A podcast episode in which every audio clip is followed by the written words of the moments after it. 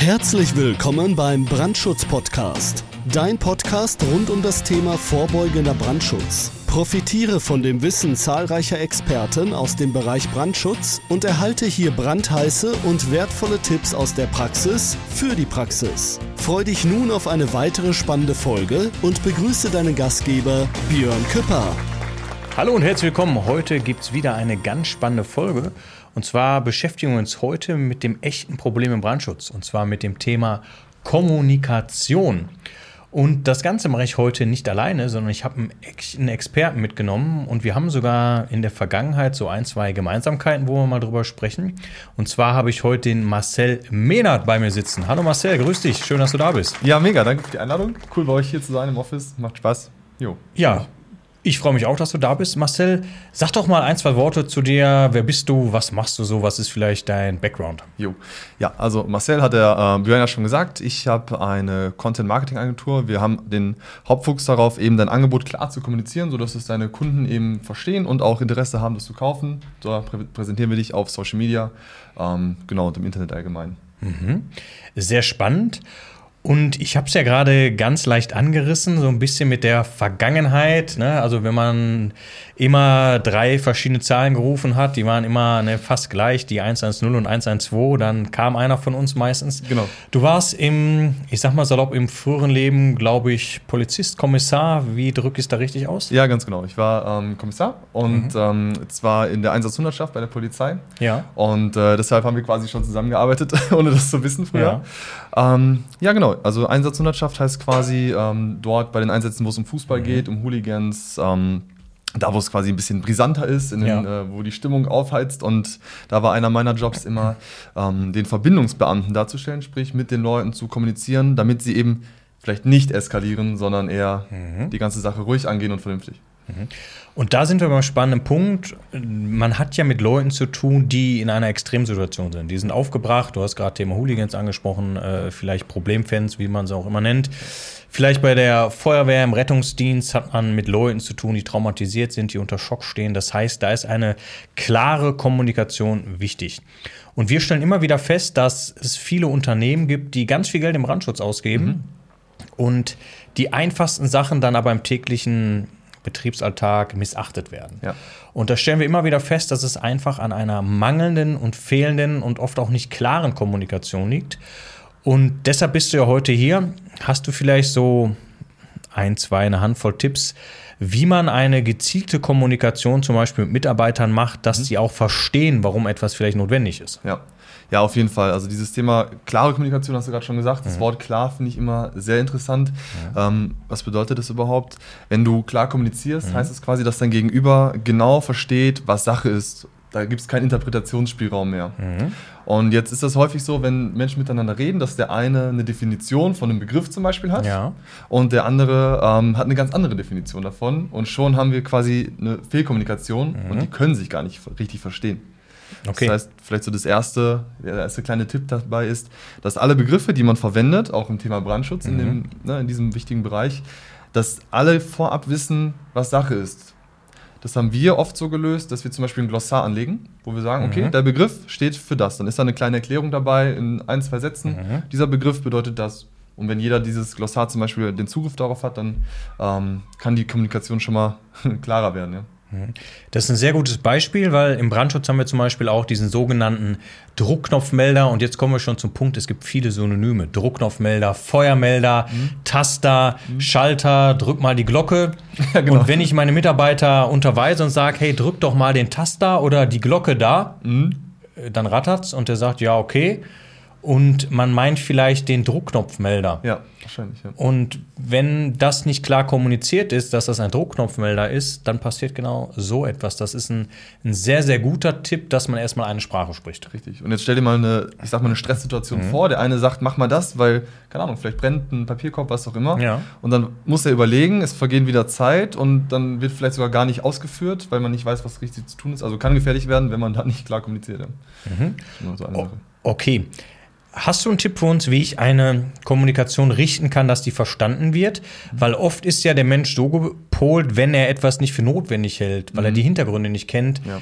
dann ist er meistens taub auf den Ohren. Gibt es ja. da eine Möglichkeit, dass ich das auch verständnisvoll, sage ich mal, rüberbringen kann, dass eine Person versteht, warum mhm. das so wichtig ist. Ja, das ähm, ist, glaube ich, so ein Nebenaspekt von Kommunikationstheorie, mhm. denn ähm, ich versuche das nicht allzu wissenschaftlich zu machen.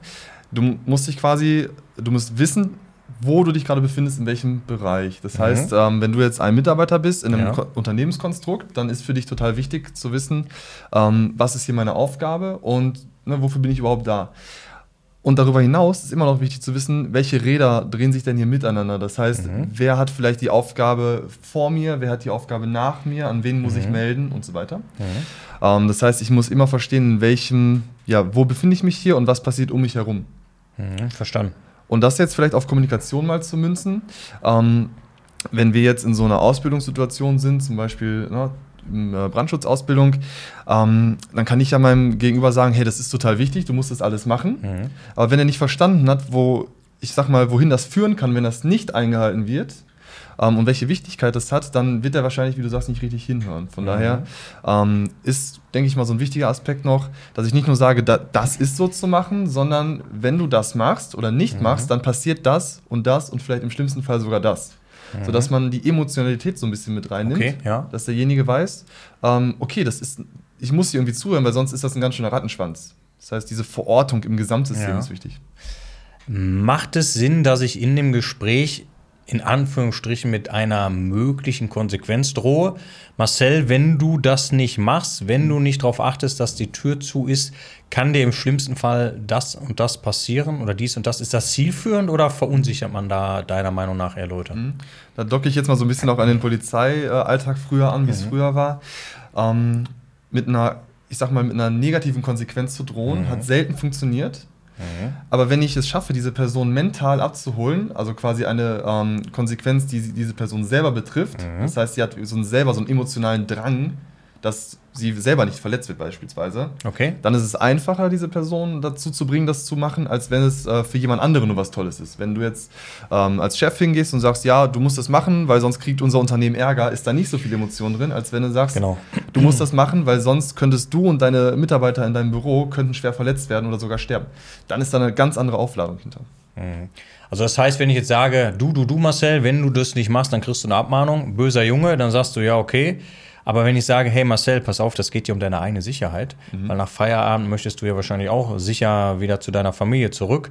Und hey, du bist hier nur zur Arbeit und dann sorg doch dafür, dass du hier sicher bist wenigstens und deshalb achte drauf, dass zum Beispiel das und das eingehalten wird. Also das wird zielführend, ne? Das wird zielführend und das erinnert mich auch so ein bisschen an meine damalige, äh, mein damaliges Studium und dann innerhalb der Polizei hast du dann noch so Sonderausbildungen gehabt, mhm. zum Beispiel im Bereich ähm, Eingriffstechniken, also die Selbstverteidigung. Mhm. Da wurde auch immer der Hebel benutzt in der Kommunikation mit dem Trainer, ähm, dass du hier was tust, was für deine eigene körperliche Unversehrtheit wichtig ist mhm. und nicht um den anderen irgendwie größtmöglich unfähig zu machen, sondern es ging immer darum, sich selber zu schützen. So. Und das ist auch wieder dieser emotionale Aspekt, der mental gut funktioniert. Also einfach, wenn so Gespräche mal anstehen, zusammengefasst, mhm. sich zu überlegen, wie sprechen wir eine gemeinschaftliche Sprache. Mhm. Das ist von mir aus der Druckknopfmelder oder das ist der Feuermelder, nennt es wie ihr wollt, aber macht daraus mhm. eine Sprache. Genau. Dann ein, einen klaren Rahmen abstecken, was mhm. dahinter vielleicht auch am Prozess läuft, dieses genau. große Ganze betrachten.